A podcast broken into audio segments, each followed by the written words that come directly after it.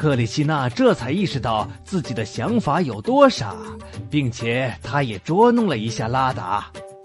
所以说嘛，爱才是最重要的。是啊，谁让克里希娜总是喜欢搞恶作剧呢？后来，拉达和克里希娜一起成为了至尊神，分别代表着男神和女神，并深深的爱着彼此。我觉得这个关于爱的传说很有趣。是的，芬恩，我也很喜欢这里的一些传统活动。在庆祝活动结束之后，人们还会一起分享食物和饮料呢。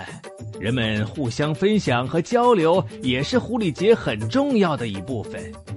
在这里能交到朋友也超级棒啊！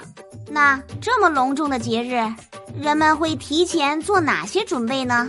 在节日的前几天，人们通常开始在公园、社区中心和其他空地上堆放木材，收集易燃材料。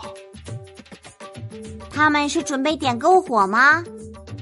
是的，而且他们还会在柴堆上放狐狸卡的画像。除此之外，人们也会在家里准备很多颜料、食物、酒水和一些当季的食品。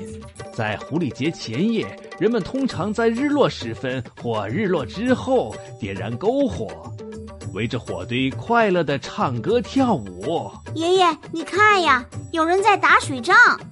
看到了，孩子们会和年轻人组队一起玩打水仗。他们会拿着水枪和装满颜料水的气球喷洒对方，被打中的人身上就会变得五颜六色的。他们还会随身携带一些干的颜料去撒到别人身上。